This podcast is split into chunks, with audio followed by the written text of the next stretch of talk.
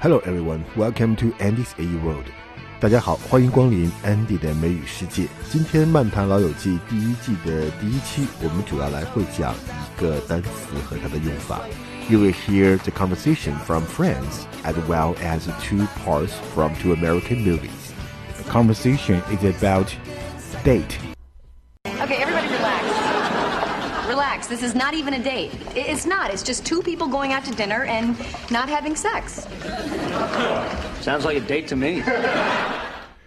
Okay, in this conversation, we heard the word date. Date could be used as a verb as well as a noun.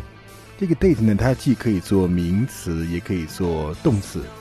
做名词的时候呢，既可以表示一个 date 一个约会，也可以表示约会的那个人、那个对象。I have a date， 也可以说是我有一个约会。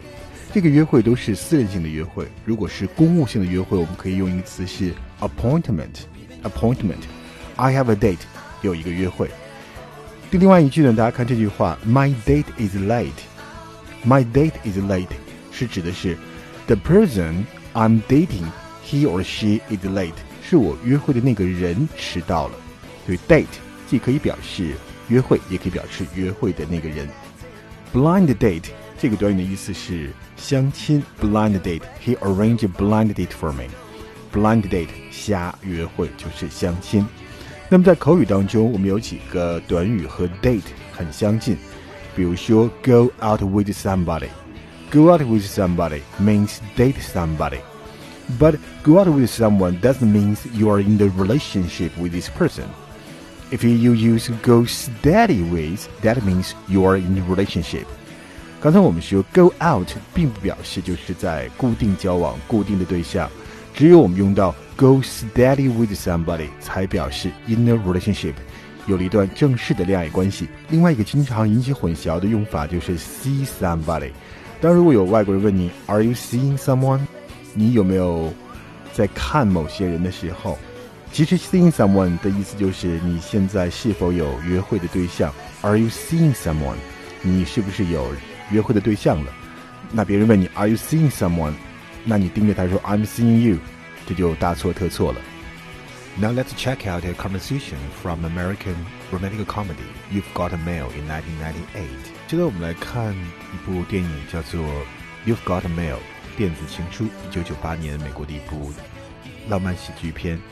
这里面的这个对话里，大家看一下 date 它是当什么意思来用的。 Oh, hello. Hi. Hi. Hi. Hi. Do you remember me from the bookstore? Of course I remember you, yes. Hi. Hey, how's your aunt? She's great. Yeah. I better go deliver this. I have a very thirsty date. She's part camel. Joe, right? It's Joe, isn't it? And you are Kathleen. 好，我们听到了这个男主人公讲，I'd better go to deliver this. I've a very thirsty date. She's a part of camel. 那大家看这个 date 在这儿是当什么意思呢？当然指的就是 the person I'm dating，他带来的那个参加约会的伴儿。因为他觉得他的那个女伴儿非常的渴，I have very thirsty date. Date here means a person. She's a part of camel. 她都是骆驼的一部分了，就是表示她太渴了。I better go deliver this. I have a very thirsty date. She's part camel. Next conversation about a date is from American movie Notting Hill in 1999. 下一个关于 date 的对话是来自于美国电影1999年的一部电影，叫做 Notting Hill，叫诺丁山。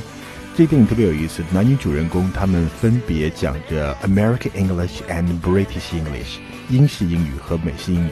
我们听一下 date 在这段对话当中的意思是什么。 Hi. Hi.